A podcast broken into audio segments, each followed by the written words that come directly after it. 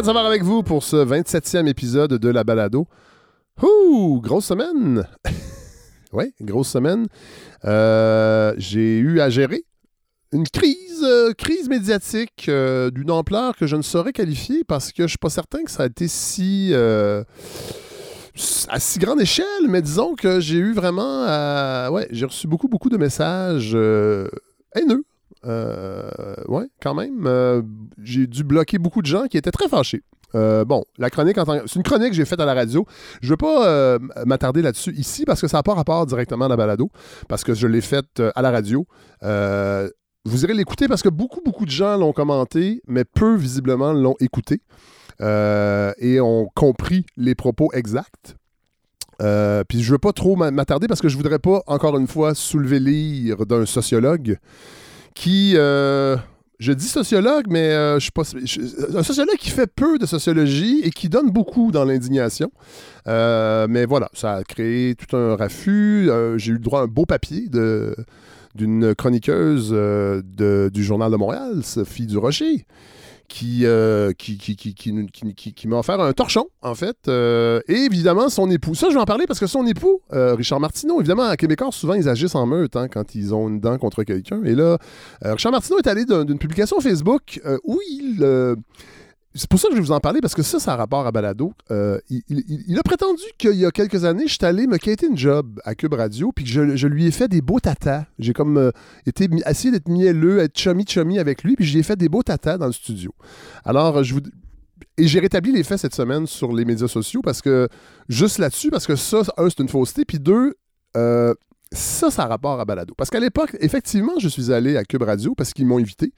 Euh, ils m'ont écrit. À l'époque, ils ont écrit à mon agence euh, qui me représentait et euh, ils, étaient en train de planifier leur grille horaire et ils disaient, Dominique Plamondon, en, fait, qui était le responsable de la programmation à l'époque, et qui disait, on est en train de penser à notre programmation et le nom de Fred Savard revient tout le temps. Alors, on aimerait ça le rencontrer. J'y suis allé par curiosité. Évidemment, je me faisais pas beaucoup d'illusions. Euh, je me voyais pas tellement euh, faire de la radio à, Cube Radio, chez Québécois. Euh, et j'ai quand même écouté leurs propositions. Ils me proposaient en fait le créneau retour à la maison. Euh, qui était, je crois, le 16 euh, à 18 ou 15, 15 18 heures. Euh, puis il voulait que je commence dès l'été de 2019 pour, après ça, l'officialiser à l'automne. Je me suis même pas rendu au salaire, je vous avoue. J'ai décliné poliment tout en remerciant. Et en quittant, j'ai effectivement salué Richard parce que, contrairement, ben, contrairement à lui, il me reste un petit brin de savoir-vivre et euh, voilà. Euh, et pourquoi j'ai refusé, c'est que la balado débutait à la même époque. Parce que rappelons-nous, la saison 1 de la balado, elle n'a pas débuté à l'automne, elle a débuté au printemps, au mois de mars. Alors c'était à la même époque et je me voyais pas mettre de l'avant un projet indépendant de balado et en plus travailler pour Québécois. C'est pour ça que cette semaine, je voulais rétablir les faits parce que Québécois m'ont contacté deux fois. Cube Radio, en fait, m'a contacté deux fois, cette fois-là, en 2019. Et l'an dernier, ils sont revenus à la charge. Puis je, salue. Je veux dire, je pense qu'ils voulaient renouveler leur public. Ils étaient un petit peu tannés d'avoir des animateurs qui n'attiraient que des messieurs fâchés euh, de 55 ans. Euh, et je pense qu'ils trouvaient qu'aller me chercher, c'était peut-être d'amener un, public un peu plus à gauche euh, et diversifier le, le, le, les, auditeurs de Cube Radio. Euh, donc, ils m'ont recontacté, ils m'ont réécrit l'an dernier pour savoir si j'étais heureux dans mes projets, puis qu'ils pensaient encore à moi, qui est en train de, remanier la grille horaire. Et c'était deux semaines avant qu'ils annoncent finalement euh, que Philippe Vincent Foisy allait faire le, show du matin. Alors, euh, voilà, je voulais juste rétablir ça, puis je trouvais que j'avais envie de vous le dire parce que ça démontre comment je croyais déjà à la saison 1 à ce projet-là, et je voulais le préserver de toute ingérence extérieure je dirais, idéologique, bien que j'ai ma propre.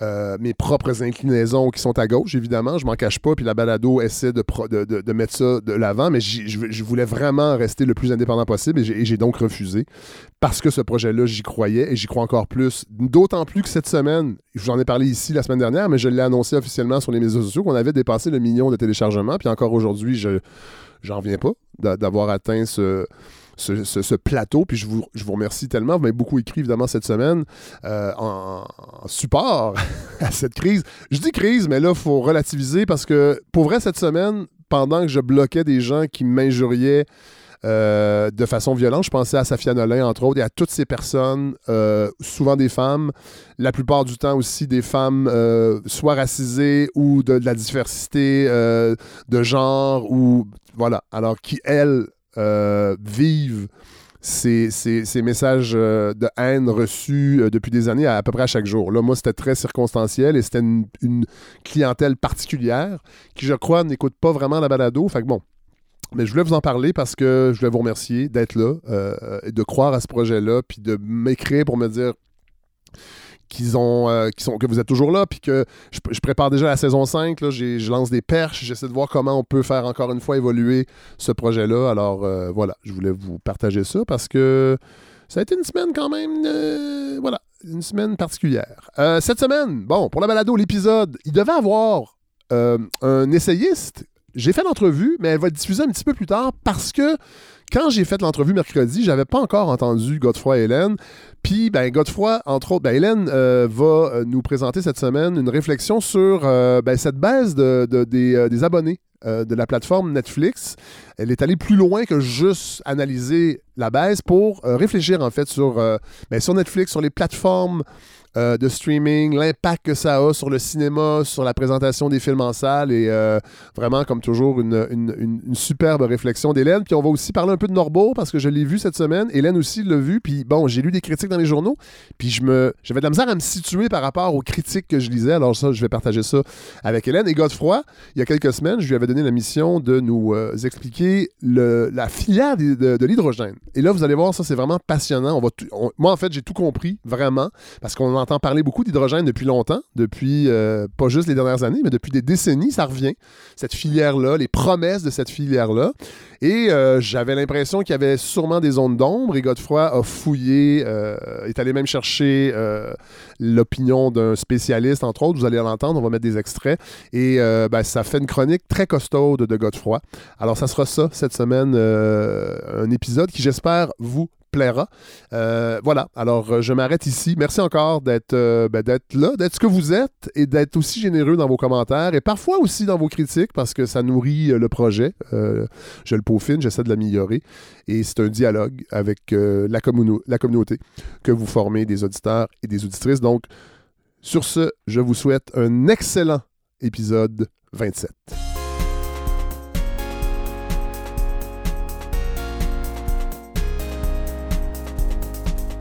Alors, c'est avec beaucoup de plaisir que je, j'accueille autour de la table euh, Hélène Faradji, salut! Salut Fred. Et Godefroy Laurando, Bonjour Frédéric. trio maléfique Mhm. de la balado.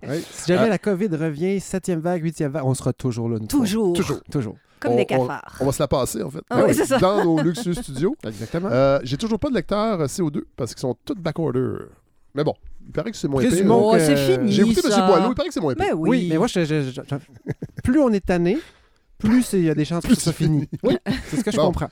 Alors, on va commencer avec, euh, avec vous, Hélène. Oui, avec plaisir. Il y a une crise chez Netflix. Exactement, mais d'abord, je veux vous dire que je suis quand même contente qu'il n'y ait pas de facho à la présidence française. Ah, oui, c'est vrai. Bon, c'est un dossier de réglé Oui. sur la grande pile de On en a 2022. pour 5 ans. On en a pour 5 ans. Bon, voilà. Mais sur cette pile de 2022, ben, il y a aussi d'autres choses qui sont peut-être pas de la même importance, mais quand même. Et cette autre chose qu'on pourrait appeler euh, la, la fable du capitalisme appliqué, si on veut, et Oui. ça concerne Netflix. Tchou, tchou, tchou. Non, le vrai bruit, c'est tatan Ah oui, c'est quand vrai. ça ouvre. C'est vrai, c'est vrai. Excusez-moi, Ouais, je ne suis plus abonné de Netflix. euh. Mais ça brasse, ça brasse du côté du géant du visionnement sur demande. Et comme d'habitude, ben, personne n'en parle parce que pourquoi on perdrait du temps à parler d'un truc qui a radicalement changé notre perception et notre relation au cinéma Oui. Mais pourtant, on vrai. devrait, on devrait en parler parce qu'il y a beaucoup de troubles au paradis, les amis. Puis on va écouter Trevor Noah dans le Daily Show nous résumer ça. And now Netflix executives are being forced to consider multiple options. Only problem is knowing Netflix, they're just going to scroll through those options for like 45 minutes before they give up and just put on Seinfeld. Bon, on dit que ça résume mon C'est rapport parfait, à hein? Netflix. C'est ce que j'ai fait depuis Noël. C'est exactement ça. Donc voilà, il y a des problèmes chez Netflix. Ils vont juste scroller Ouais. pendant 45 minutes jusqu'à ce qu'ils remettent Seinfeld. Seinfeld, évidemment. Je vous fais un petit flashback pour commencer. L'an dernier, début 2021, Netflix fracassait des records. En fait, ils en fracassaient un. Ils annonçaient qu'ils dépassaient 200 millions d'abonnés dans le monde. Je vous laisse faire le calcul. 12-15 dollars par mois l'abonnement. Je pense que sans se tromper, on peut dire qu'ils ont des écus plein les poches. Oui, je pense que oui. Hein? S'ils ont bien géré ça, là. Logiquement, ça devrait être bien. Donc, c'était un résultat qui doublait les résultats de 2018. Et c'était même pas tout parce qu'on battait aussi en 2021 des records de visionnement sur la plateforme. Il y a eu Squid Game, il y a Oui. eu Lupin. Il y a, eu, sur- il y a eu la pandémie aussi. il y a eu la pandémie, c'est sûr. Ouais. Mais il y a aussi eu Red Notice, une comédie d'action avec The Rock. On parle de 148 millions d'heures de visionnement en trois jours, 328 millions en 28 jours. Alors qu'en 2021, ben, il y a plein d'autres joueurs qui sont arrivés dans, le, dans le paysage du streaming. Euh, qui ont profité de la pandémie pour accélérer le mouvement et pas des petits joueurs. On a eu Disney+, HBO Max, Apple TV+, et Prime Video. Oui. Quand même de la Bon, grosse concurrence, mais Tout TV extra n'est pas là-dedans. voilà. Euh, donc, grosse concurrence. Et euh, du côté de Netflix, qui, je le rappelle quand même, a commencé comme une entreprise de location de DVD par la poste. Ah oui! Ouais, ça a commencé comme ça. Ah! Vous envoyez votre demande, ils vous envoient un petit DVD par la poste, vous le renvoyez Je après. me souviens de mon cousin, qui est mon, mon ami techno, là, Oui. qui Les m'avait enveloppes expli- m'avait rouges. expliqué que ça existait. Ouais. Et, et si c'est à cause de ça que mon club vidéo a fermé, C'est exactement à je cause suis de ça. pas content. Mais il n'y a pas un Criterion, là? Au début, c'était ça aussi. Au on dé- pouvait commander des DVD. Oui, ben on peut encore, on Encore, peut oui. les acheter physiquement, Oui. mais on on pouvait pas les louer puis les renvoyer après. C'est- Ah, ok, un- je comprends. Netflix, on pouvait, on recevait, puis on la comme- retournait. Voilà. Ouais, mais voyons. Ouais. C'était c'était de la location, mais par la poste, Aïe, tout aïe. simplement. Mais bon, de, le temps, euh, le- un genre de club Columbia du cinéma où Exact. tu renvoies tes Voilà. disques après. Oui. Exactement. Au lieu, de, Donc, au lieu de renvoyer la petite fiche pour dire non, je veux pas. je ne veux plus arrêter. de de- Jackson Brown. Arrêtez. Mais quand même, hein, c'est c'est fou comme, tra- comme évolution. Ça a commencé tout petit Ouais. et c'est devenu géantissime. Et on se disait, bah, 2022, pour eux, ça commence comme un conte de fées. Et patatras. Patatras parce que pour la première fois de l'histoire de Netflix, au premier trimestre 2022, alors que chaque trimestre depuis 10 ans, on annonçait une hausse, ils ont annoncé avoir perdu plus de 200 000 abonnés. Alors oui, on pourrait se dire que c'est une conséquence Oh. d'avoir fermé le marché en Russie. Ah, C'est oui, possible vrai. aussi. Ceci dit, ça va plus loin que ça parce que Netflix eux-mêmes ont annoncé qu'ils prévoyaient en perdre 2 millions de plus d'ici les prochains mois. Tout ça pendant que Netflix dit vouloir implanter deux nouvelles choses. D'abord, faire payer une taxe de plus à ceux et celles qui partagent leur mot de Ah, bah oui, passe. vrai. c'est vrai. Ouais, on estime que ça concerne 30 millions de foyers aux États-Unis et au Canada. Parce qu'on peut avoir un abonnement qui permet de partager euh, Oui, deux ou trois personnes. là. exactement. Mais là, c'est que les gens le font plus. Les gens le font euh, en Ben oui, toute ben illégalité, Ben mais en même temps, Netflix a toujours encouragé ça au début de sa création. Ouais. Et il y a un projet pilote en ce moment au Pérou et au Costa Rica de Netflix et qui fait donc payer les gens qui veulent partager leur mot de passe de 95 de plus par mois.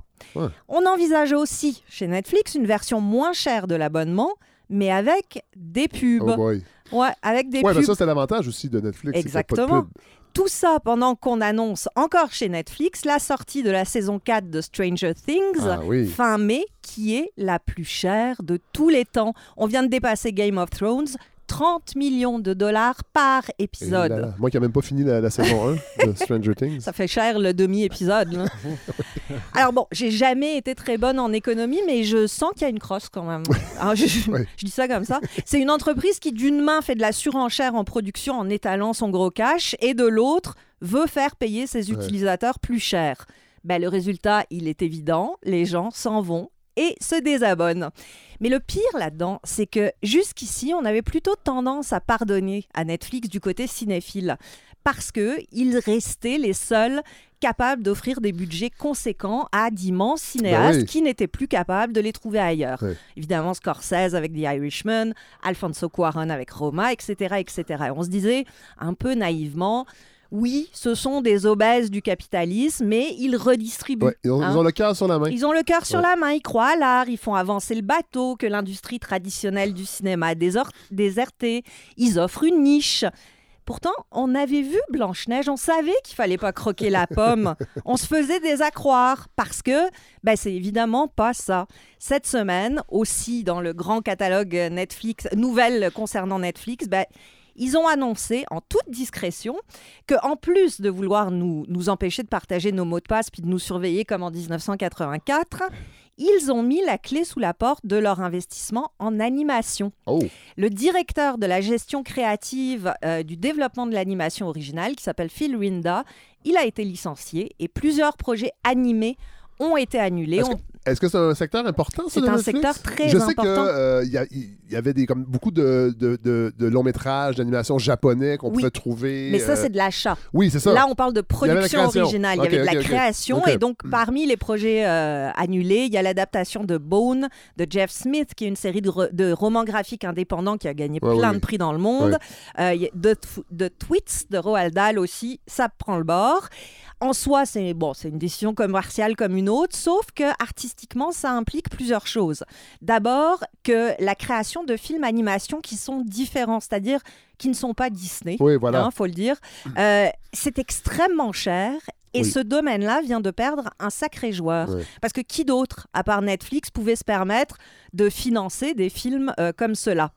Et l'autre problème, c'est que le domaine de l'animation, justement, va être encore plus dominé par Disney Pixar. Oui. Comme partout, ben, le manque de diversité va finir par lasser, c'est sûr et certain. Si tous les films animés sont faits sur le même modèle, ont les mêmes traits, les mêmes valeurs, le même background, ben, c'est pas nos, ima- nos imaginaires qui vont perdre. Cela dit, je suis pas, je suis pas euh, le plus grand fan de- du cinéma d'animation. Je vais y retourner parce que j'ai- un bébé qui un jour voudra aller voir ces films-là. Mais tu sais, euh, les films Disney, il y avait quand même un souci de diversité des modèles présentés. Sauf que sur le plan formel, Ben, c'était moins intéressant. Exactement, on a ça. toujours un peu le même Oui, trait. Un. Pixar, on reconnaît immédiatement le dessin, etc. Puis euh, on- forcément, les imaginaires de tout le monde vont s'en, trouver appauvris. Puis le pauvre Miyazaki, Oui. il peut pas servir tout seul de contrepoids. Il a déjà fait beaucoup Oui. pour nous. Puis en plus, c'est un très très vieux monsieur. Oui, Hein. C'est un vieux monsieur, donc euh, bye bye Netflix en animation. Ah, voilà, ouais. c'était pour la nouvelle de la semaine, mais c'est même pas tout. Bon. Non. Voyons. Non, c'est l'arbre qui cache la forêt, l'arbre des mauvaises décisions artistiques qui cache la forêt commerciale, toute mitée et pleine de verre. Et l'approche du Festival de Cannes, mi-mai, hein, ça commence mi-mai, bah, on en a la confirmation. Parce que, bah, vous le savez, Cannes, ça a toujours été le seul festival à dire non à Netflix. En tout cas, Ah dans oui, les oui, oui, oui. apparences.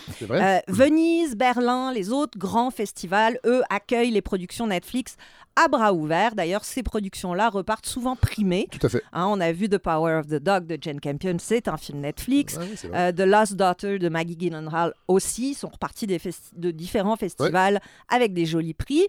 Puis en général, ces prix-là assurent au film une sortie en salle après la présentation en festival, hein, en plus d'une sortie sur euh, Netflix directement. Mais Cannes a toujours dit non en disant nous on veut le contraire. On doit d'abord s'assurer que le film va sortir en salle et après on l'acceptera ou non dans notre festival en compétition.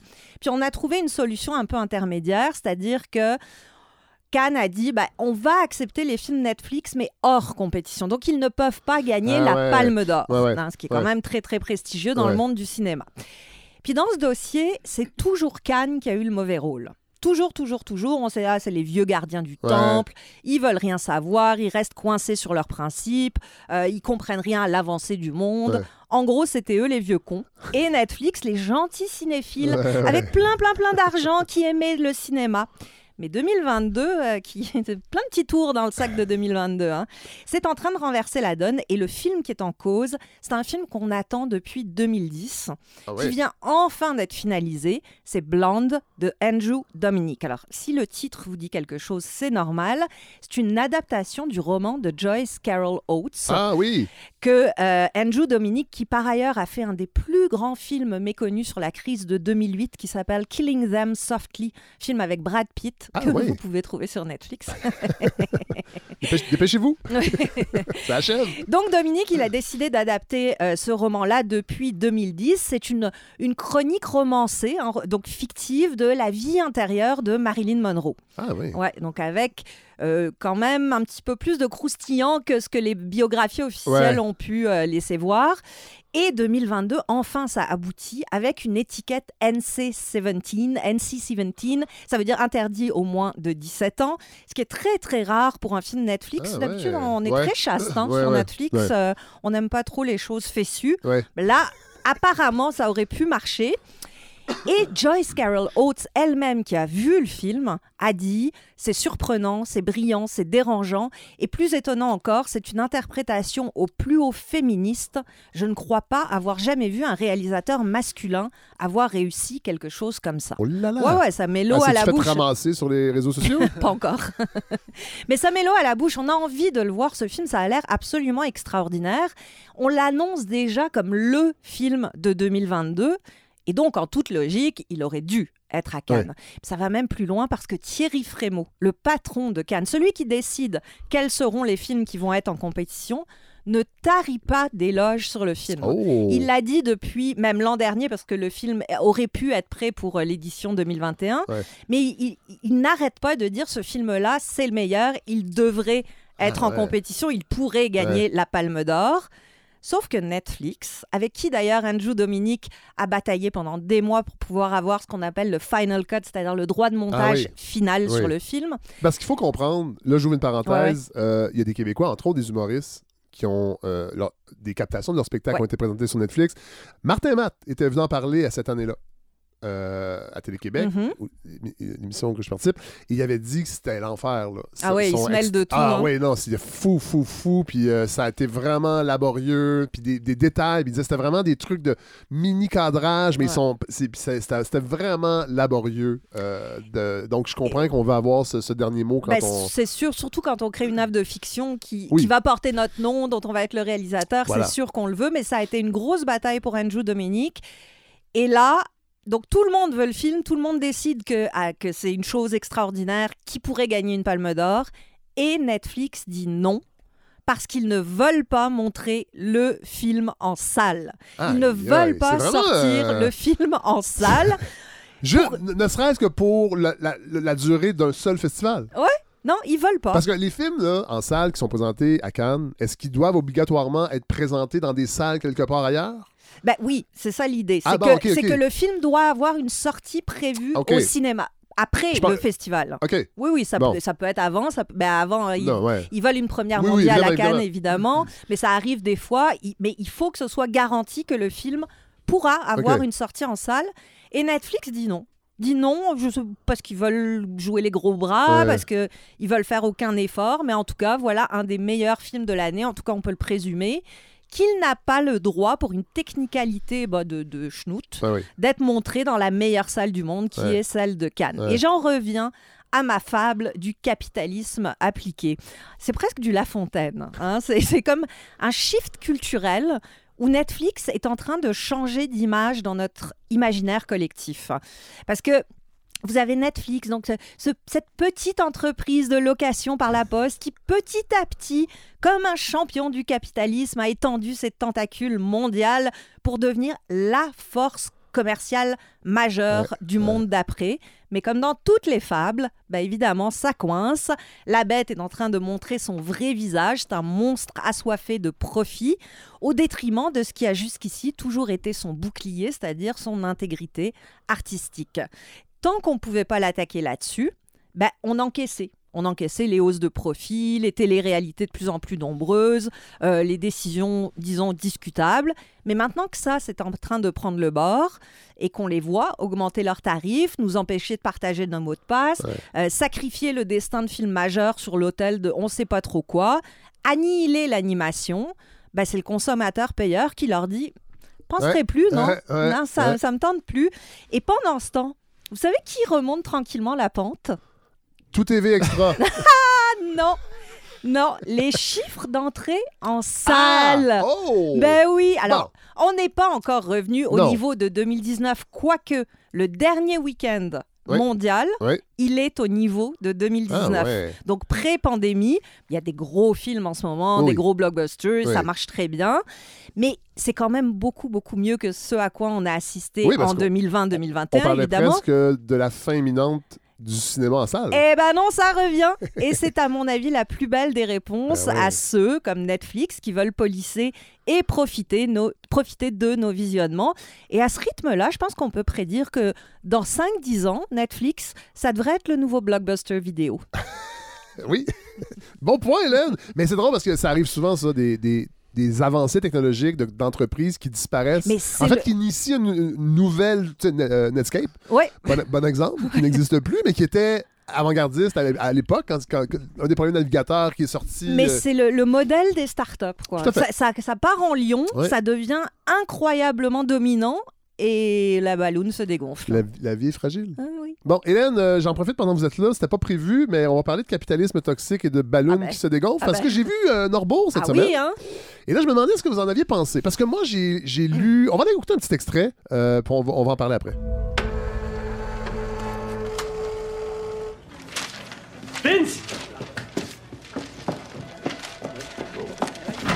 T'as taxi? Non! Fais là? C'est la confirmation, ça. Le fax c'est déjà parti. Le compte USS 01, j'ai short cash de 300 000 pièces.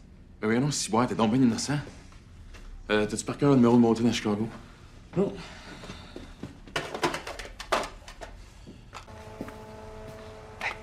Confirmation, transfert, raccroche. Voyons, non, ça a marché. Le compte est tombé sur le cash de 154 000 puis ont envoyé l'argent pareil malgré l'overdrive. Ok, ok, ok. Co- Combien qu'on a dans USC 02 puis USS 04? Et il faudrait que je check. On va compenser. Bon, c'est pas, c'est pas un extrait si sexy, mais c'est un- je trouvais que c'est un extrait, un extrait représentatif Mm-hmm. du problème principal de ce film-là, qui est pas un mauvais film, cela dit. Mm-hmm. Euh, mais je trouvais que c'était un. Parce que, tu sais, j'ai lu, je pense que c'est François Lévesque dans Le Devoir qui donnait 4 étoiles. Puis, Mm-hmm. Et là, j'étais comme. Mon Dieu, moi, j'ai pas eu cette impression-là. Je, je trouvais que ça faisait un peu téléfilm euh, avec du budget. Ouais. Pour la télévision, Ouais, tu sais, ouais, genre. ouais, ouais, ouais. euh, et j'ai, j'ai malheureusement pas compris c'était quoi le problème. Eh ben, vous mettez le doigt sur ce qui, moi, m'a vraiment, pro- ben, pas profondément déplu, c'est exagéré, mais j'adore les thrillers financiers. Oui. Ça, Oui. peut être extraordinaire. Oui. Le cinéma américain en a fait beaucoup. Oui, d'ailleurs, dans la critique, on parlait de Clout. Ma- euh, Clout. Clout, oui, Oui, mais ça, c'est une Non, mais il vieille... disait qu'il y avait des clins d'œil. Moi, je les ai pas vus parce que j'ai a- pas cette la culture. Il y a des euh, clins d'œil au cinéma américain des années 70, Ouais. mais je pense plus particulièrement à un film comme Margin Call, Ouais. euh, qui est un film de J.C. Chander qui revient sur la crise économique euh, des subprimes. Oui, en Puis 2008. comment ça s'est passé dans les bureaux des profiteurs. Fait que, oh, le lien avec Norbourg est assez facile à faire, sauf que dans Margin Call, on n'y comprend rien parce que c'est des transactions financières. En tout cas, moi, ça m'échappe. Ouais, Mais c'est passionnant et c'est limpide. ouais. Pourquoi? Parce qu'il y a du romanesque. Ça rebondit sans cesse. On, on, on est pris dans cette histoire-là. avec un- Et puis pareil, on montre pas les victimes. On est vraiment juste dans l'univers financier. Mais on en montre euh, Guy Tauvette, là, qui est l'espèce de, de Oui, mais c'est... grand-papa. Bon. Alors, au début, à la fin. Oui, juste ça. pour dire, rappelons-nous qu'il y a eu des victimes euh, dans l'affaire Norbourg. Sauf que pour moi, le problème de ce film-là, il vient du scénario. On- il n'est pas investi dramatiquement. Ouais. Et donc, on, on- on étale des faits Oui, qui sont plus ou moins connus, selon qu'on a suivi l'affaire ou pas, mais on les rend pas limpides, Ouais, on les rend non. pas passionnants pour le spectateur. ouais. Puis c'est un on, en, on en revient toujours à chaque fois qu'on parle de cinéma québécois, on parle la- du problème scénario. parle parce que Maxime Giroux qui l'a réalisé, Oui. honnêtement, c'est un très bon réalisateur. Vraiment, il y a une façon de filmer Montréal qui est très étonnante. Oui, On a rarement vu les buildings comme ça, le centre-ville, cette espèce d'ambiance un peu délétère, luxueuse et délétère en même temps. Il y a quelque chose, la, la photo de Sarah Michara est formidable, mais il y a quelque chose dans le scénario qui illustre au lieu d'incarner. Et c'est pas Maxime Giroux, hein? Non, c'est Simon Lavoie, qui est un autre cinéaste, par ailleurs scénariste aussi. Mais il y a quelque Qui avait chose. fait, entre autres, euh, ceux qui font les révolutions. Oui, euh, voilà, très avec, avec Mathieu Denis. Oui. Euh, Les révolutions à moitié Voilà. n'ont fait que se creuser un tombeau. Vo- Voilà, voilà. Mais c'est ça, ce film-là arrive pas à vous. Vous savez, en, en cinéma, il y a souvent un, un principe. Tous les scénaristes américains disent ça, c'est qu'il faut que tu commences ton film en prenant ton spectateur à la gorge. Ouais, Ben, c'est ça. ouais, voilà. On l'est pas. Et j'aurais aimé comprendre qu'est-ce qui s'est passé, pourquoi c'était problématique, cette fraude-là, parce qu'on comprend, ils manipulent les chiffres, Voilà, mais mais on a l'impression... ça, ça Ouais. va jamais au-delà de ça. Non. Là, je me demande, est-ce que. Et, là, je, et- et- et je comprends, là, il y avait, il y avait un désir de ne pas être trop pédagogique. On veut pas non plus. Je pense que, comme souvent les diffuseurs le font au Québec, on veut pas que les gens se sentent largués. Mhm. Si on va dans le trop pointu, les gens vont pas nous suivre. Mais, mais à la fin, on comprend pas trop. Et le, le casting, bon. Euh, je pense que Vincent Lacroix, s'il voit son film, euh, le film sur sa beau. vie, eh boy, oui, parce que. et ça aussi, je trouve que ça. Bon, en même temps, il, Mais moi, il est crédible, cela dit. C'est ça, moi je François trouve Girard. que François Arnaud. François Arnaud, voilà. Je trouve que ça fonctionne parce que ben, le choix a été fait de dire ok, ce type-là a séduit des petits Oui, oui, oui, investisseurs, oui, oui, oui. donc on le met Faut qu'il soit séducteur. Il est séducteur, Ouais. il est séduisant, il est charismatique. Puis à côté, vous avez Vincent Guillaume Otis. Très drabe. Très... Oui, mais, Mais, juste- mais ça va. Ah, c'est ça, l'homme de chiffres. Ouais, l'homme de ouais, l'ombre euh, qui règle les trucs. Ouais. euh, ambitieux, arriviste, mais en même temps pas tant que ça. Non, Euh, ouais. On comprend pas trop pourquoi il embarque là-dedans, mais c'est quand même c'est- le casting est pas si mal. Ouais. Christine Beaulieu, qui est l'inspectrice en, en chef, qui a l'air d'être encore dans son rôle de- dans l'œil du cyclone. c'est vrai. Qui, qui gère des enfants turbulents, mais qui le jour essaie de- d'abattre des entreprises. On la salue, là. C'est une bonne comédienne, mais euh, voilà. Mais c'est ça, c'est qu'on n'a pas donné de chair Ouais. à, à tout ça. Ouais, et donc, les acteurs, ils- oui, à force de jouer des, des lignes de, de dialogue où on parle de chiffres puis de malversation, ben, il n'y a pas tout à fait assez à se mettre Ouais. sous la dent pour que ça devienne. Ben, pour que ça parle aux tripes, quoi. Ouais, voilà. Et que ça vienne nous, nous, nous chahuter puis nous dire, mais comment ça se fait que ce scandale-là ait eu lieu? On n'en sort pas en colère. non, On- non, alors qu'on devrait. Ouais. Merci Hélène. Alors allez voir le film.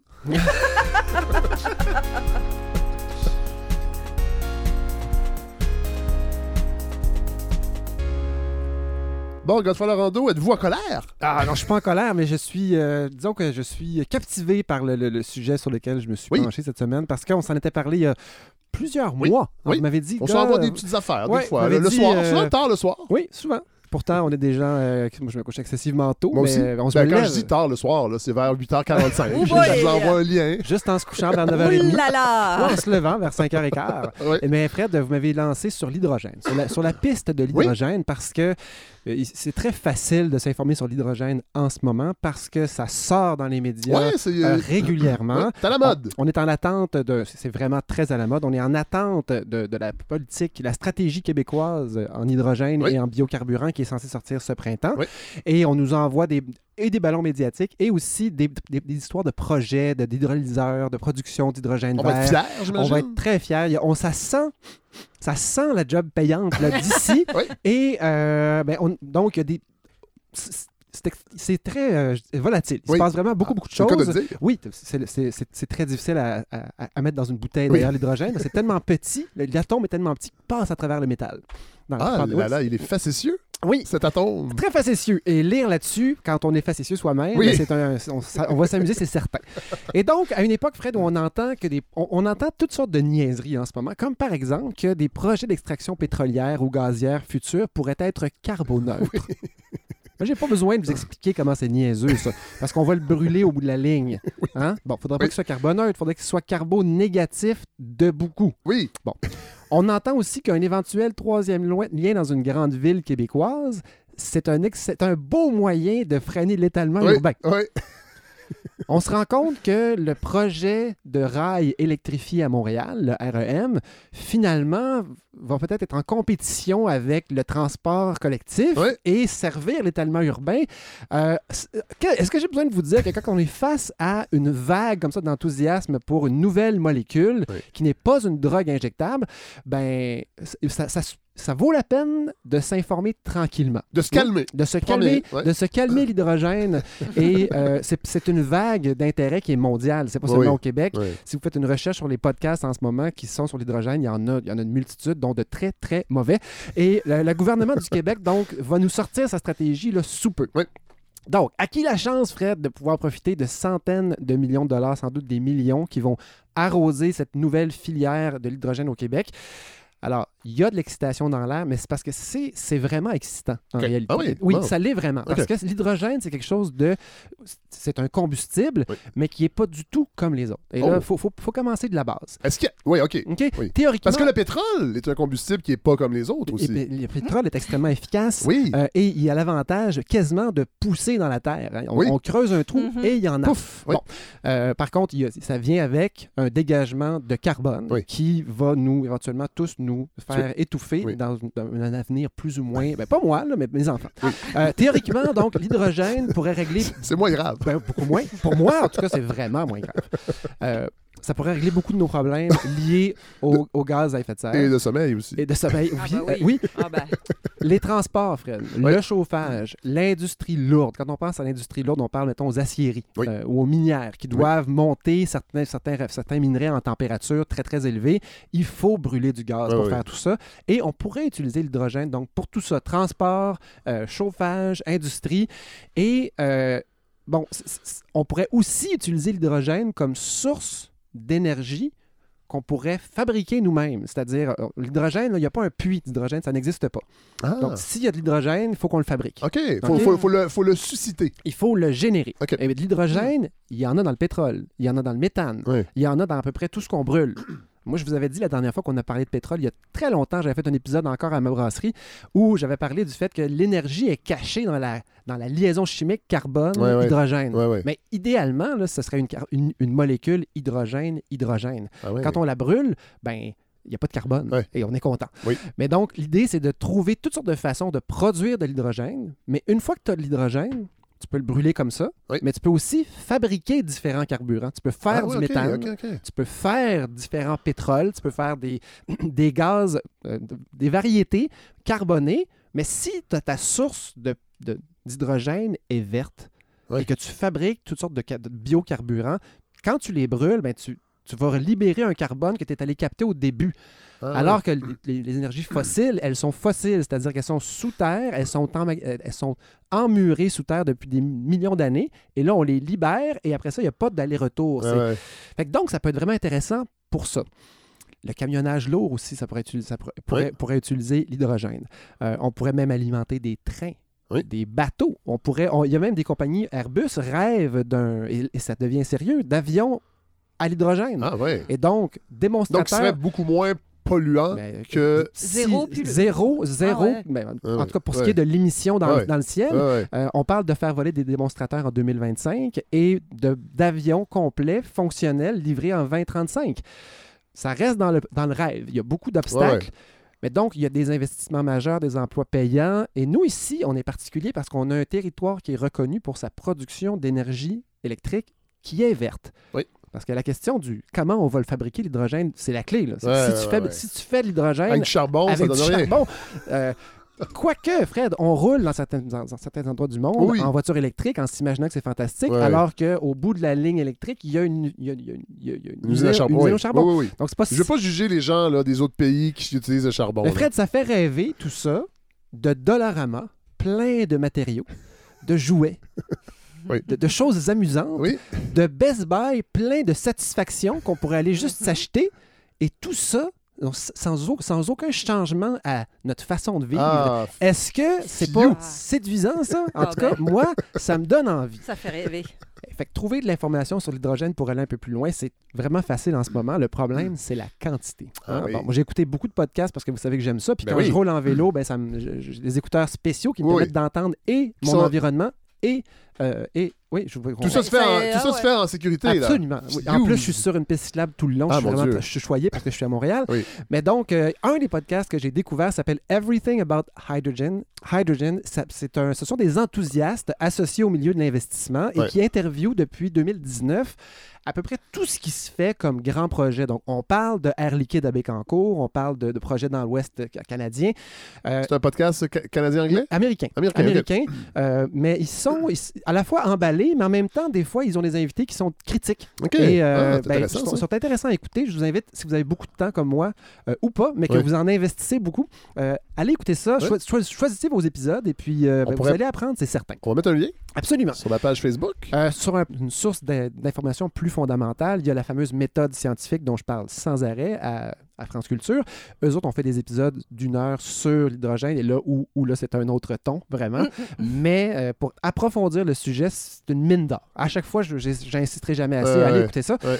Mais donc, qu'est-ce qui rend l'hydrogène si intéressant en 2022, maintenant? là? parce qu'il y a eu trois vagues. C'est la troisième vague de Ouais. développement d'hydrogène. Puis les deux autres vagues, grosso modo, là, c'est années 60, années 80. Oui, c'est ça que j'allais dire, c'est que ça fait longtemps qu'on entend parler. Mais Moi, bon, je me ça- rappelle des années 80. Oui, mais c'est ça. Mais ça n'a pas le- levé autant qu'on aurait pu Il allait avoir des voitures à l'hydrogène dans les années 80. En effet. On nous disait ça Ouais, dans il nos allait cours avoir des voitures qui volent aussi. Aussi, hein, fait que... On n'allait pas travailler. Oui, Oui, ben, Juste des loisirs. on sait faire de l'hydrogène, on sait en construire parce Ouais. qu'on ne peut pas en trouver là, Ouais. euh, depuis les années 1800. Ah, OK. OK, donc, c'est pas, c'est pas une technologie nouvelle. Évidemment, on- si on parlait de, de faire de, l'hy- de l'hydrogène avec l'électricité, ben, l'électricité en 1800, c'était, Oui. embryonnaire. Oui. Mais donc, depuis ce temps-là, on connaît le potentiel fantastique de l'hydrogène comme vecteur d'énergie. Donc, c'est pas. Le pétrole aussi, c'est un vecteur d'énergie. C'est juste qu'on peut le trouver facilement. Oui. On l'extrait. Oui. L'hydrogène, il faut le construire, il faut le générer. Euh, Il faut comprendre aussi qu'il y a déjà beaucoup d'hydrogène aujourd'hui qui est utilisé. Donc, c'est 90 millions de tonnes d'hydrogène. Quand on pense que l'hydrogène, c'est C'est du dur gaz, à évaluer, ben, c'est- évidemment, c'est des gros chiffres. c'est- mais c'est hein. du gaz. Imaginez-vous Ouais, comment il, faut, il faut le compresser jusqu'à Ouais. ce qu'il soit lourd. Puis là, là, c'est 90 millions de tonnes. C'est du, du- de l'hydrogène en immense majorité. Ouais. 95% de ce qu'on appelle de l'hydrogène gris, que Ouais. j'appelle l'hydrogène brun. c'est un hydrogène qui est produit tout simplement en, en- en- en faisant la- le vaporeformage du méthane. Allez écouter, euh, allez écouter euh, les années-lumière si vous voulez savoir ce que c'est, euh, le vaporeformage. Je vous, pour vous café avant. pour ouais. vous résumer, le vaporeformage, c'est plate. Ça a l'air. Ça a l'air très plate. Mais bref, on utilise le méthane pour, pro- pour, pour briser les atomes de méthane et générer euh, de l'hydrogène. Mais donc, on génère des gaz à effet de serre. Donc, en ce moment, l'hydrogène est utile dans une industrie. Dans l'industrie, principalement, j'ai cherché du raffinage, du pétrole. Ah Donc, pour raffiner le pétrole, Ah on oui. insère de l'hydrogène dans la mouture Ouais. pour extraire le soufre. Et là, on pourrait dire que c'est un peu carboneutre, j'imagine, quand on utilise une méthode comme ça pour extraire du pétrole. On pourrait dire qu'il y a quelque chose de vert, puisqu'on utilise de l'hydrogène. J'imagine qu'on ferait du greenwashing avec ça. Écoutez, Fred, euh, je vous laisse errer OK. dans ce sens-là. Comme l'hydrogène. Oui, parce qu'il est très léger. Comme vous, Ça dépend. Ça dépend des semaines. Hein? Il y a des Mais- semaines plus lourdes que d'autres. Euh, Fred. Donc, mais euh, oui, il est vraiment utilisé. Il y a une industrie. C'est juste que c'est presque 100% de l'hydrogène euh, brun. Ouais, Donc, ouais, c'est ça, l'hydrogène, c'est ça. euh, cherchez pas brun, hein, ça n'existe pas, c'est gris. Mais donc, c'est de l'hydrogène qui pollue quand on Mais le ça, fabrique. ça doit pas être un hasard, Godefroy, qu'on utilise la couleur grise. C'est sûr, c'est sûr et certain. Vous allez entendre parler d'hyd- d'hydrogène bleu. Ouais, L'hydrogène bleu, lui, c'est que ah, on le produit brunement, ouais. mais on capte le brun en même temps, Ah. avec une technologie de captation Puis on qui existe- l'envoie quelque part. qui n'existe pas vraiment et on l'enfouit sous terre. C'est la Ah! fameuse captation du carbone. Ah oui. Mais ça, c'est, ça, c'est naissant. Oui, Donc, oui, a- les projets sont des promesses, encore une fois. L'hydrogène bleu, c'est ça. Le seul qui est vraiment intéressant pour nous, c'est l'hydrogène vert. Voilà. Donc, un hydrogène produit par de l'électricité, de elle-même oui. décarbonée. Voilà. Le pétrole est extraordinaire pour transporter l'énergie. Il coûte rien à aller chercher. En tout cas, ça, pendant des années, ça a été vrai. On le récolte, on le raffine. L'énergie est déjà dedans. Oui. Quand on brûle le pétrole, on libère l'énergie, mais on est pogné avec le gaz carbonique Avec après. résidu, ouais. Mais on peut faire bouillir de l'eau, faire avancer des voitures. Il il y, a, il y a difficilement plus simple que ça. Ce qui est extraordinaire, c'est qu'un kilogramme de pétrole, si on le fait brûler, ben, ça produit une quantité X d'énergie. Oui. Donc, on peut mesurer. En kilojoules, je vous l'épargne. Oui, oui. Mais si on prend un kilogramme d'hydrogène et qu'on le fait brûler, on produit trois fois plus d'électricité pour le même... euh, Pas d'électricité, de- D'énergie. Ah pour le même kilo. Jesus. OK? C'est trois fois plus. Mais si on parle, par exemple, de tout ce qui est moteur à explosion, donc voiture, camion, bateau, tous ensemble. En plus, quand tu brûles du pétrole ou peu importe la variété, tu n'extrais que 30% de l'énergie. Oui, il y a? Il y a grosse perte, 70. oui. fait donc, ton kilogramme de pétrole, il est moins dense en énergie, puis quand tu le brûles dans un moteur standard, T'en ben, gaspilles. t'en gaspilles beaucoup. Donc, euh, on est beaucoup plus efficace quand on parle de faire tourner des moteurs avec de l'hydrogène Ah ouais. pour ces deux raisons-là. Si on veut comparer à la batterie maintenant, parce que les technologies des batteries électriques, Ouais. donc qui n'ont rien à voir avec l'hydrogène, sont efficaces, sont de moins en moins pesantes, Ouais. sont de plus en plus faciles à recharger. Mais si on compare l'efficacité de charger une batterie qui pèse 1 kg, puis après ça de brûler l'énergie qu'il y a dedans, à 1 kg d'hydrogène, on est, on est à 120 fois plus efficace dans le cas de Ah, l'hydrogène. ouais, OK. OK? Et donc, C'est le- un, un Eldorado, là. en fonction du poids. Oui. Et la batterie, son problème, c'est qu'elle est très, très, très lourde. Oui. Par exemple, si on voulait électrifier un train avec la technologie des batteries, ça a été pensé, on aurait besoin de batteries qui approchent 40 tonnes. Ah, Hmm. Donc, il faut penser à un wagon pour les batteries. Là, si tu rajoutes un wagon, il faut que tu grossisses la batterie. C'est une grosse Et- caboose, comme on dit dans le milieu du train. Vous, vous connaissez bien vos, vos, Oui. vos- vos traîneries. Nos, nos wagons. Euh, mais donc, Fred, pour tout ce qui est très, très, très lourd, les batteries, euh, ça fonctionne pas. Donc là, l'hydrogène, plus on parle de quelque chose de pesant, plus ça devient intéressant d'utiliser l'hydrogène. Mais si on veut résumer, Oui. En termes d'efficacité au kilogramme, l'hydrogène, techniquement, on dit torche le pétrole Oui. et contre-torche les batteries sur le plan de l'énergie. Bon, on retient ça. Oui. On arrête de chercher. Oui. Hein? Donc, pour le chauffage, le transport lourd, l'hydrogène, c'est la solution. Il est où le problème? Évidemment, vous savez qu'il y en a un. Euh, pour les deux autres vagues de, de- de développement de l'hydrogène, pourquoi ça n'a pas levé tant que ça? Bon, mais il y en a. Il y en a un problème, c'est que premièrement, il n'y en a pas d'hydrogène. Donc, il faut, le- faut le construire. Oui. On l'a déjà dit. Il faut le générer. Mais vous vous doutez bien que si le kilo d'hydrogène est si dense en énergie, c'est parce que ces, ces liaisons hydrogène-hydrogène contiennent beaucoup d'énergie. Ouais. Ben, pour Il doit être dur à contenir. Pour les fabriquer, non, pour les fabriquer, il Ouais. faut mettre beaucoup d'énergie aussi ah! tout simplement.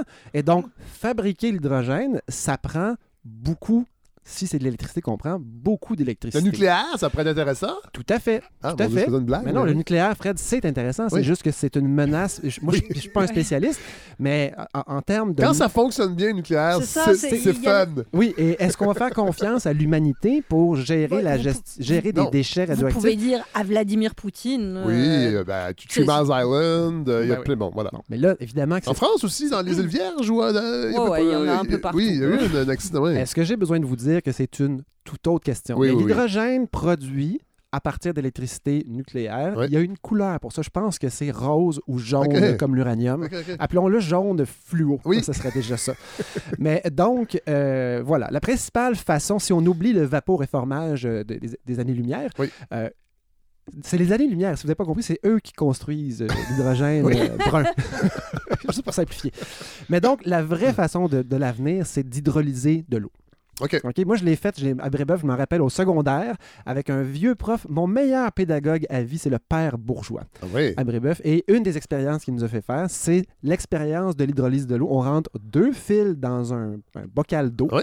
On, on- on- on exerce une, une tension de courant Oui. entre ces deux fils-là. Et là, d'un côté, ben, tu as, des élect- une cathode, moi, je ne me rappelle pas du, laquelle, laquelle est positive, laquelle est négative, mais d'un des deux côtés, il y a de l'hydrogène qui va s'accumuler, gazeux, parce que l'électricité brise la molécule d'eau, H2O. Il y a, il y a de l'hydrogène Ah, dans ouais, l'eau. Et on va chercher l'hydrogène qui est gazeux. Et on, a- on le- on- on l'attrapait dans une genre de petite éprouvette. Ah, et on approchait une allumette et le paf que ça faisait, Ah, une minuscule quantité, c'était impressionnant. C'était pas un- une petite flamme bleue ou une flamme jaune, c'était un, un pow! Ah, Là, tu ouais. te rends compte, OK, l'hydrogène, c'est pas n'importe C'est quoi. dangereux. C'est dense, ça contient beaucoup d'énergie. Et donc, la façon de créer de de l'hydrogène, c'est de mettre de l'électricité dans de l'eau, puis Oui. de diviser, de briser la molécule d'hydrogène. Bon, on, a, on a des avancées technologiques ici au Québec. À Bécancour, pendant un, un certain nombre d'années, depuis 2020, on a eu la- le plus gros euh, hydrolyseur, électrolyseur au monde. Ah, mon Dieu, je suis fier. c'est 20 mégawatts de puissance. Ah, oui. Devrait être dépassé sous peu par l'équivalent un En peu Chine. plus gros ailleurs. Hydro-Québec a un projet à Varennes euh, de, pro- de production, cette fois-ci de 88 mégawatts. Donc, la, la, la dense- la- la capacité des, hydro- des hydro- des hydrolyseurs monte Ouais, en ouais, flèche. ouais. Euh, pas en flèche, mais ça monte progressivement. Et plus ils seront gros, plus ils deviendront rentables à utiliser. Mais là, ce que ça commence à faire, c'est qu'on commence à avoir une capacité de production d'hydrogène vert, donc avec l'électricité. Et là, on est content. Oui. Hein, N'est-ce pas? Il y a toujours rien de négatif. Oui. Le problème, Je suis Fred, fier aussi. c'est que ces machineries-là, qui servent à briser les molécules de- d'eau, contiennent entre autres des, des- des- des matériaux rares et nobles qui sont excessivement chers Ah. et rares. Ça- Palladium, platine Ouais. et l'électricité verte pour créer, pour briser l'atome, Ouais. la molécule d'eau, c'est de l'électricité qui coûte cher. L'électricité va coûter de plus en plus Oui. cher. Oui. Et ce fameux... On en a qui- parlé ici, on sait pourquoi, hein, Godefroy? Vous avez fait une chronique là-dessus? Pourquoi les prix allaient monter?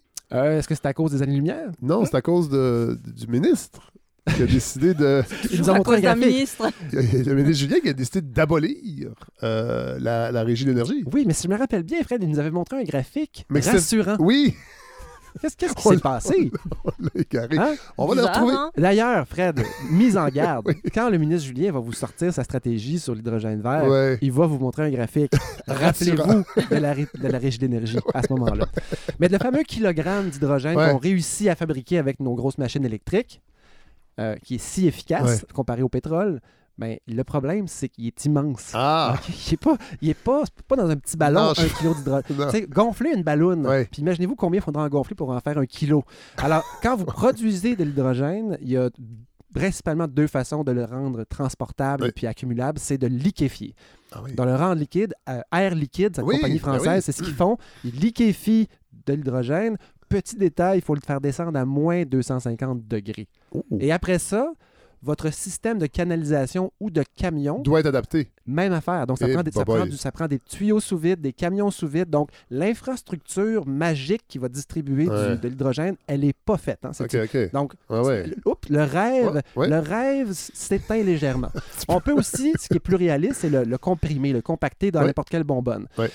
Intéressant peut-être pour des gros camions, mais des bonbonnes dans une voiture.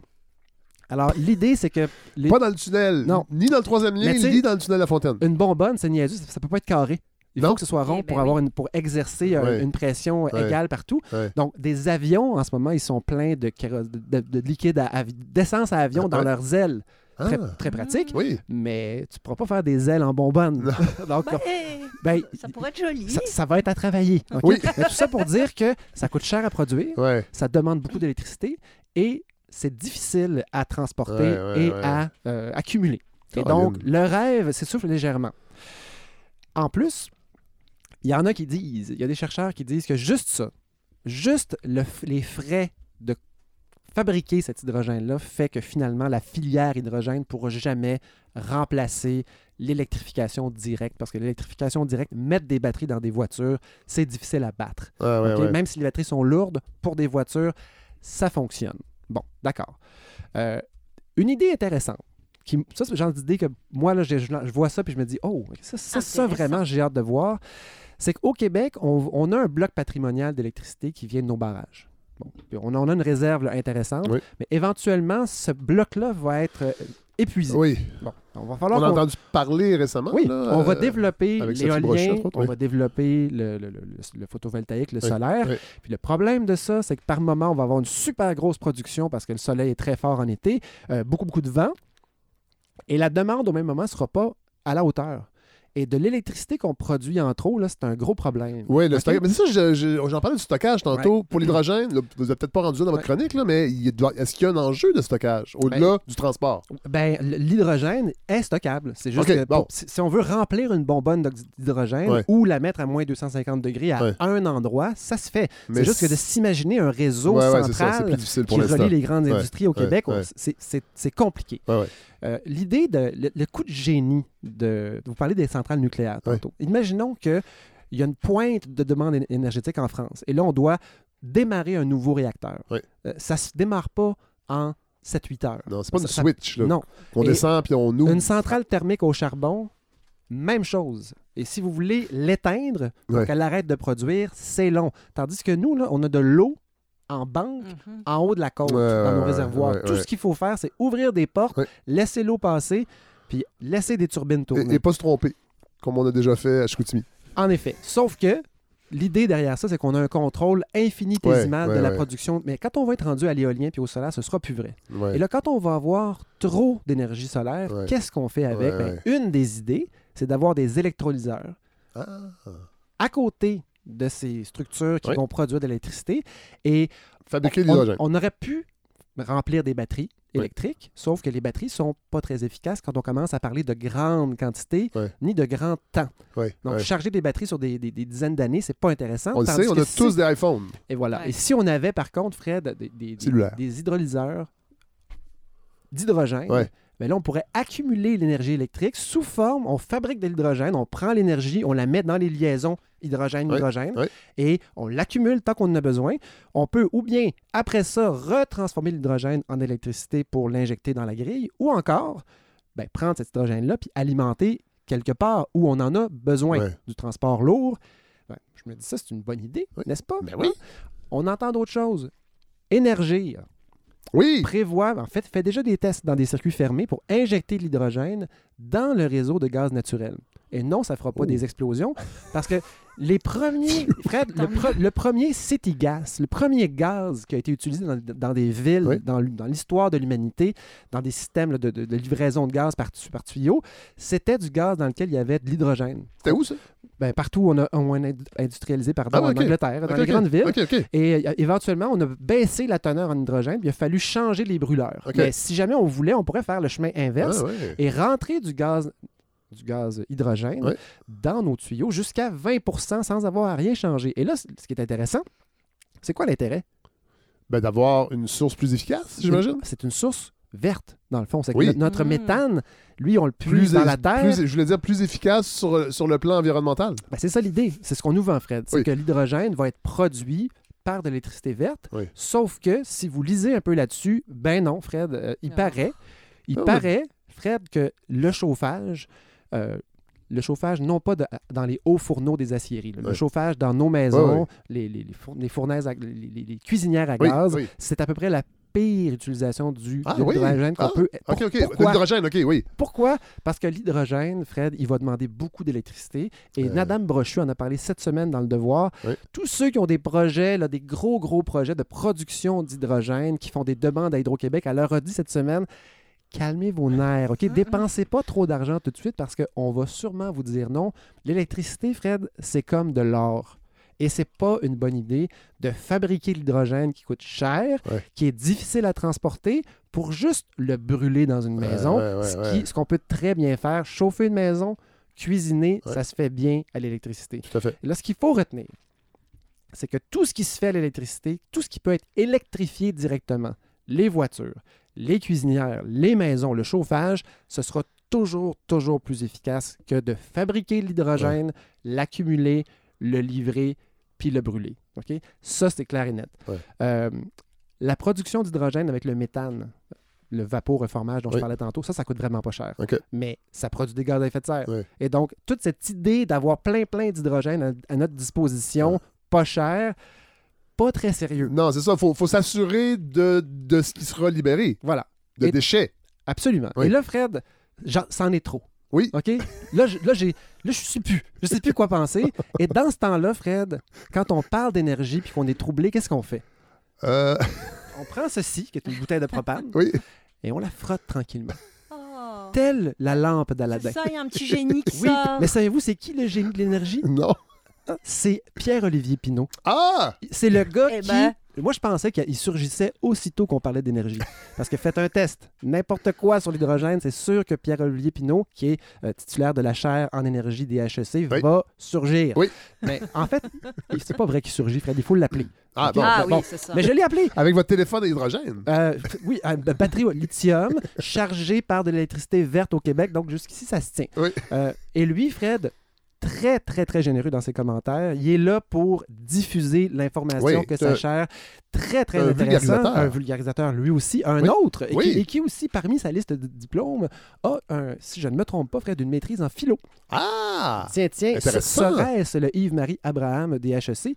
Je ne sais pas trop. Mais Fred, je l'ai appelé, puis je lui ai parlé. Et là, on a parlé, entre autres, du fameux camionnage lourd. Oui. Ce serait une, un des endroits où on peut se dire, oui, l'hydrogène va nous sauver, parce que les batteries dans ces gros camions-là, ça marchera sans doute pas. Mais lui, ce qu'il nous dit, c'est, on pense pas de la bonne façon. Encore une Ah, fois, le problème du camionnage lourd, c'est que c'est une aberration, le nombre de camions qu'on a Ah, ça, oui. et qu'ils font des trop longs trajets. Et je vous laisse lui-même nous expliquer ça. On ne peut, on- la flotte de camions telle qu'on l'a aujourd'hui ne pourra pas être électrifiée avec des, camions Tesla à cause des contraintes de recharge sur les batteries. On ne pourra pas avoir des camions à hydrogène avec une telle flotte de camions lourds parce que pour produire cet hydrogène, ça demanderait tellement d'électricité pour produire cet hydrogène vert que c'est à toute fin pratique inimaginable d'avoir des infrastructures de production d'électricité pour euh, faire de l'hydrogène, pour ensuite les amener dans les camions euh, et avoir la même flotte de camions, il va falloir soit passer à des camions qu'on appelle des camions à caténaire qui sont alimentés par, comme des tramways qui sont alimentés Mhm. par des fils électriques au-dessus de l'autoroute, ou alors, si on est encore plus intelligent, de passer au train et de dire, comme le fait la Suisse, quand euh, un camion veut traverser la Suisse, euh, ben, la- les Suisses lui disent non, il faut que tu payes un péage extrêmement élevé ou alors tu prends le train. Et ils ont développé des, infra- des infrastructures ferroviaires pour que les remorques de camions aillent sur le train et au lieu de rouler euh, de façon très inefficace sur des autoroutes, eh bien la marchandise est transportée de manière très efficace sur le rail, sur les grandes distances. Si on avait des trains, ça ne me dérangerait pas qu'ils fonctionnent à- à- au diesel parce que le train, par définition, consomme 90% moins d'énergie que le, le- que le cam- transport routier, que ce soit pour les marchandises ou les personnes. Quoi? Ben, c'est ça. Ben là. Hein? Mais où est le rêve? J'ai connu ça, moi, euh, euh, des bouts d'autoroute en Suisse sur un train. Les voitures embarquent sur des trains parce que Wow. c'est plus efficace. Et, et c'est- et on t'a pas besoin, Fred, d'inventer une industrie de l'hydrogène pour faire des trains. Lui, ce qu'il disait, c'est qu'on pourrait simplement doubler des lignes de trains qu'on a déjà. Donc, Ben on oui. passe sur les mêmes territoires. Il- il- un jour, il faudrait que vous écoutiez toute l'entrevue, Fred, parce Oui, qu'il oui. explique, il, il est allé dans tellement de directions. C'est assez Mais incroyable. vous savez, Godefroy, on va l'écouter, cette entrevue-là. On va la mettre sur l'espace privilège Mais de oui. la balado. Mais qui va pouvoir l'écouter, Fred? Les donateurs de 60 dollars et plus.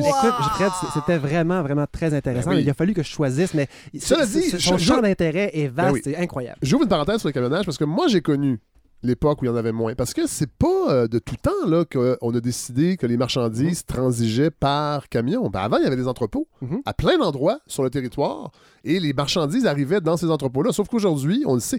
Réfléchissez à la maison, quand vous faites venir une paire de jeans là, Ah, mais on fait pas venir une paire de par la jeans, poste, puis qu'elle vous fait pas, On fait pas ça. puis là, vous la retournez par la poste pour avoir. Tu sais, je veux dire, tout ce qu'on fait, ça. ça c'est pas dans des, c'est pas toujours dans des entrepôts près de la maison là. Non, c'est ce qu'on appelle le juste à temps. Voilà. Oui. Voilà. Et donc, ce que ça fait, c'est quand il y a une pandémie ou un problème mo- mondial, ben là, il manque de tout partout en même temps. Voilà. Euh, mais là, Fred, euh, il m'a parlé aussi de ma fameuse idée de, ben, c'est pas mon idée, mais Non, de non. cette idée séduisante d'accumuler du gaz, de l'hydrogène Oui.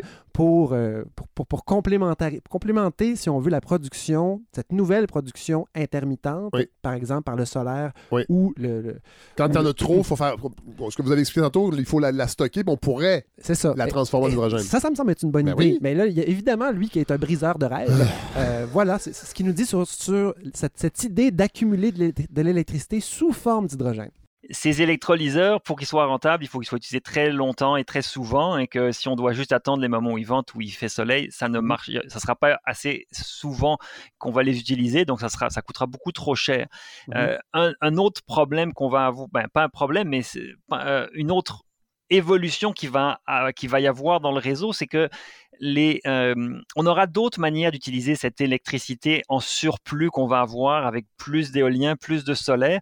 Eh bien, cette électricité-là, elle pourra assez facilement être utilisée dans la flotte de véhicules électriques qu'on aura sur les routes. Par exemple, la nuit, ils vont être branchés et là, on va se dire, ben, quand il y aura des surplus éoliens la nuit, c'est souvent la nuit que la demande d'électricité est plus basse et que là, on a des surplus éoliens. Eh bien, donc, on va simplement euh, coordonner et euh, la recharge des véhicules électriques branchés la nuit avec les moments où ils ventent et euh, ça va être parfait. On n'aura pas besoin de créer des nouveaux électrolyseurs simplement pour euh, utiliser cette électricité euh, qui est en surplus. D'autres manières de stocker de l'énergie électrique sans avoir des nouvelles installations, c'est à travers tous les chauffe-eau et les congélateurs qui sont déjà dans les dans les dans les bâtiments autant résidentiels que commerciaux. Oui, mais, mais, mais voyons! Mais qu'est-ce que c'est que cette histoire? Les voitures, c'est une chose. Oui. On va avoir plein de voitures électriques. D'ailleurs, à chaque fois qu'il en parlait, il disait on n'aura pas le choix d'avoir des voitures, il faut en avoir le moins possible, Oui. mais on Oui. va en avoir, puis elles vont être électriques. Elles ne seront pas aux piles à, à l'hydrogène, ça va être des piles normales. Oui. Et les gens ont des voitures qui vont avoir une autonomie de 500 km et ils Oui. vont faire 30 km par jour.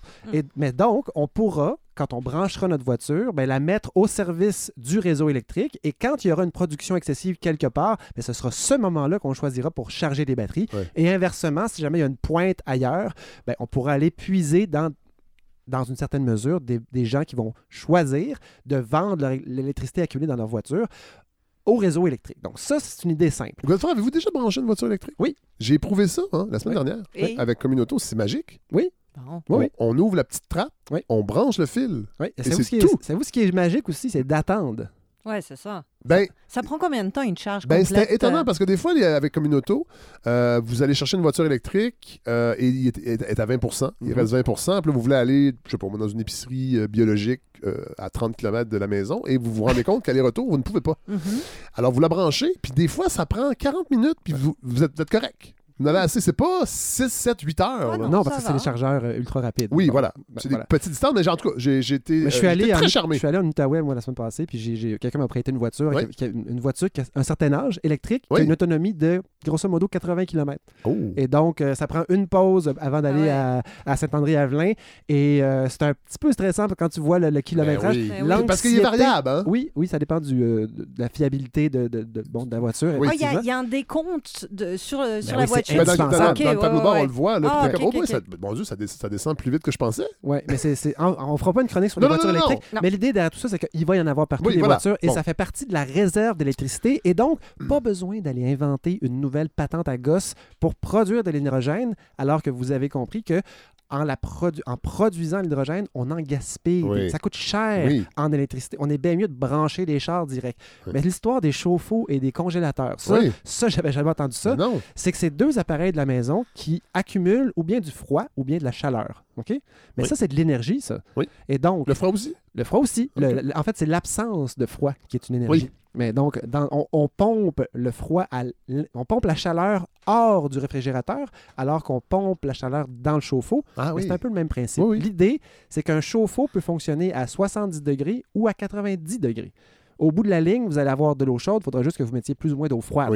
Et cette marge-là, ben, on pourrait très bien dire que pendant les pointes d'électricité, des demandes où on, on en produit un peu moins, ben, on ne chauffe pas notre eau.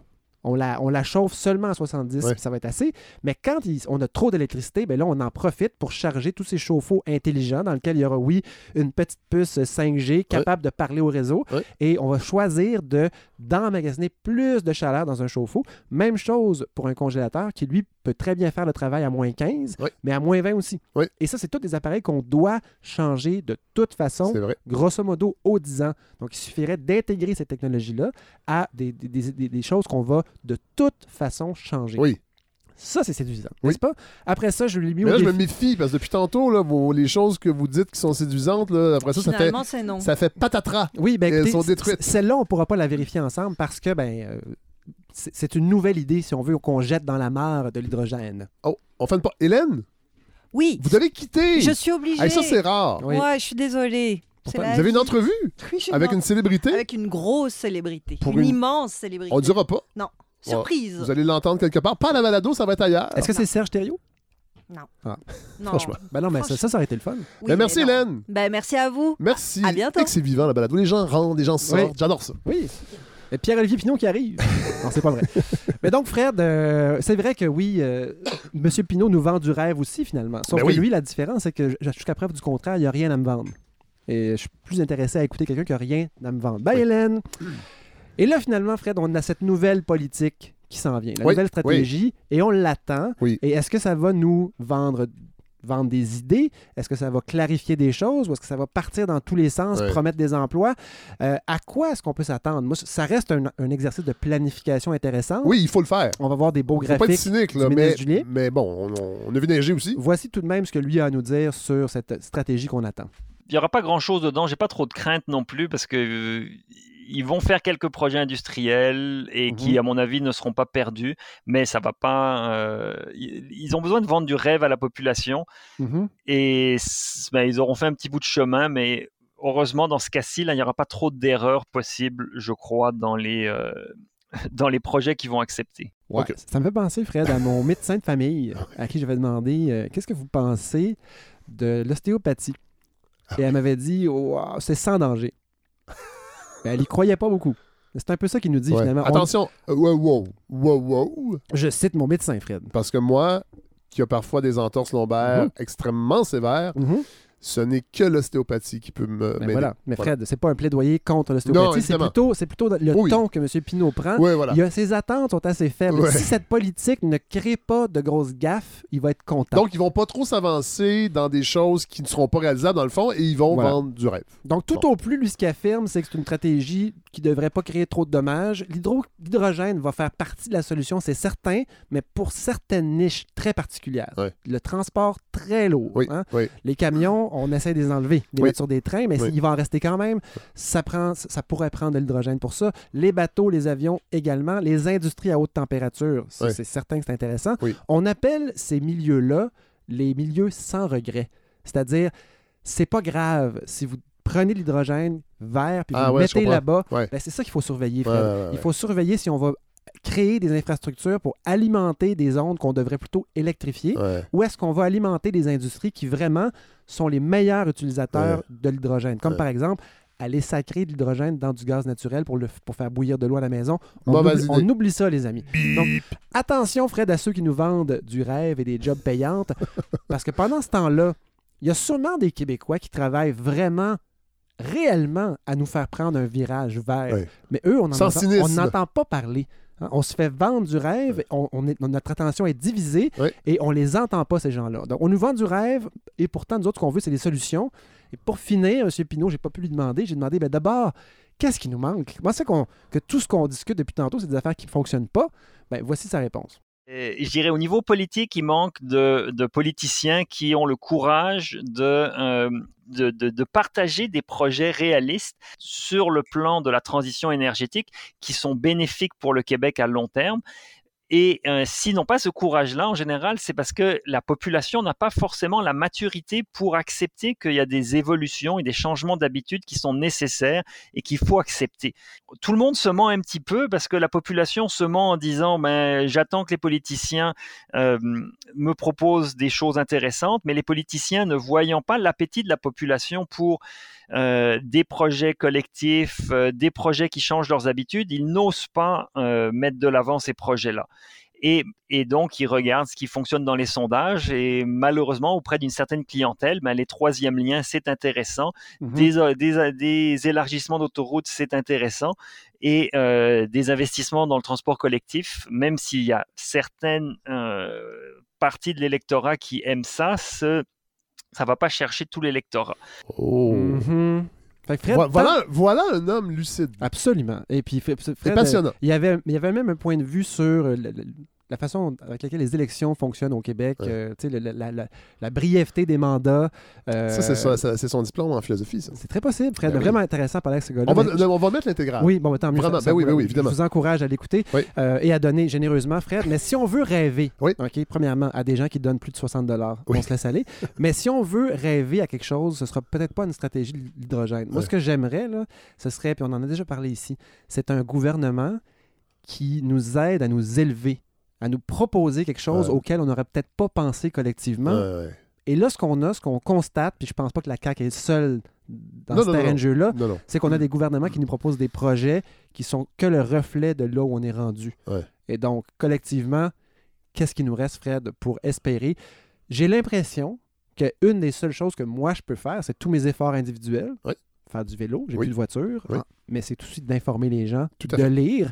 Et mon idée, c'était pas de démonter un boulon à la fois le mythe de l'hydrogène parce qu'il il va servir. Il y a une- je vous rappelle qu'il y a une industrie Oui. de 90 millions de tonnes à, à régler. Donc, si on peut remplacer ça par de l'hydrogène vert, tant mieux. Certaines industries, certains endroits éloignés aussi, qui sont hors réseau électrique, qui n'ont pas de puissance, Pourrait en profiter. pourraient en profiter. Oui. Des mines qui ont besoin de, de hauts fourneaux, euh, qui ne pourront jamais être électrifiés, même affaire. Mais il ne faut surtout pas juste boire ces projets-là, Ouais. voir les millions rentrer. Et il faut, faut espérer que nos politiciens sont bien informés parce qu'en ce moment, le nombre de lobbyistes qui sont inscrits au registre et canadiens et québécois qui poussent l'hydrogène, Ouais. ça augmente Ouais, sans arrêt. Et ça, c'est de l'influence. Ben oui. Et euh, qu'est-ce qu'on peut faire, nous autres, Fred? Ben, c'est informer les gens, discuter Modestement, ensemble. modestement Absolument, sans prétention. dans cette belle plateforme qui est la balado. Merci, God, c'est passionnant. Juste assez de prétention. Juste un peu. Juste assez. C'est drôle, vous me parlez de politiciens qui élèvent. Ça me fait penser à des images euh, de. Je reviens souvent là, de- des films de Pierre Perrault, Le cycle habitibien, mais la nationalisation de l'électricité là, au début des années 60, c'était pas quelque chose que les gens acceptaient d'emblée facilement. Il y a beaucoup de gens qui résistaient, qui n'y croyaient pas, qui pensaient. Et dans le film de Pierre. qui pensaient que c'était du socialisme. Et dans Mhm. le film de Pierre Perrault, Horace Lalancette, à un moment donné, il, il s'y présente pour le, le Parti québécois en Mhm. 1973 et il, il essaie de parler de ça. Comment, au début, il voulait rien savoir de ça, la nationalisation. Puis il pensait que c'était des idées des socialistes. Puis il faut se rappeler que des idées qui aujourd'hui semblent aller de soi Mhm. ont une résistance. Alors que les politiciens, on souhaite qu'ils s'élèvent pour justement nous proposer des choses qui vont peut-être nous bousculer nos modes de vie. Ben, c'est, on a tellement besoin de ça. On parlait de vulgarité puis de peu d'attentes qu'on a avec Mathieu Bellil dans un épisode précédent de- de- des politiciens et du gouvernement actuel.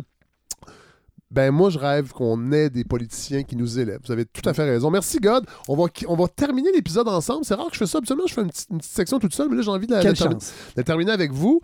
Euh, évidemment, on parlait de. On faisait des blagues avec, les dons, mais c'est encore possible de supporter le projet. Vous donnez ce que vous voulez, évidemment. Vous allez sur le, dans l'onglet campagne. On est à. Euh, les derniers chiffres, là, on était à 80, quasiment 90% 88% quand même. C'est fantastique. C'est fantastique. Ouais. Je suis en train de préparer la saison 5. Vous allez être là. Ah, ben, bonne nouvelle. C'est sûr que je vais être là, Fred. C'est certain. Ah, des fois, j'hésite l'été. Hein. Des fois, on se croise l'été. Je suis comme, ah, je sais pas, euh, fatigué. Mais là, non. Il y aura non, une, ça va bien. il y aura une bien. saison 5. Youpi. Euh, et nous, on va se retrouver, je sais pas quand, parce que là, il y a la Côte-Nord qui s'en vient. Euh, Il y a des épisodes déjà préenregistrés, entre autres à Saint-Camille, qui vont être diffusés bientôt. Mais Mm. on va se retrouver. On a un événement spécial qui s'en vient, Fred. Oui, tout à fait. Mm. On n'en dit pas trop parce qu'on a une réunion après-midi à ce sujet. Oui. Mais on va se terminer en chanson. Là, je suis allé la chercher sur le fly. J'espère qu'elle va bien sortir. Je trouve une chanson qui est tout à fait appropriée avec votre chronique, Godefroy.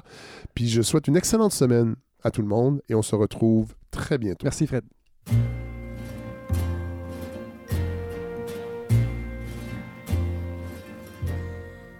rêver un impossible rêve, porter le chagrin des départs, brûler possible fièvre, partir où personne ne part, aimer jusqu'à la déchirure, aimer même trop, même mal, tenter sans force et sans armure d'atteindre l'inaccessible étoile. Telle est ma quête, suivre l'étoile. Peu m'importe mes chances, peu m'importe le temps ou ma désespérance. Et puis lutter toujours, sans question ni repos, se damner pour l'or d'un mot d'amour. Je ne sais si je serai ce héros, mais mon cœur serait tranquille et les villes s'éclabousseraient de bleu parce qu'un malheureux brûle encore, bien qu'ayant tout brûlé, brûle encore, même trop, même mal, pour atteindre à s'en écarteler, pour atteindre l'inaccessible étoile.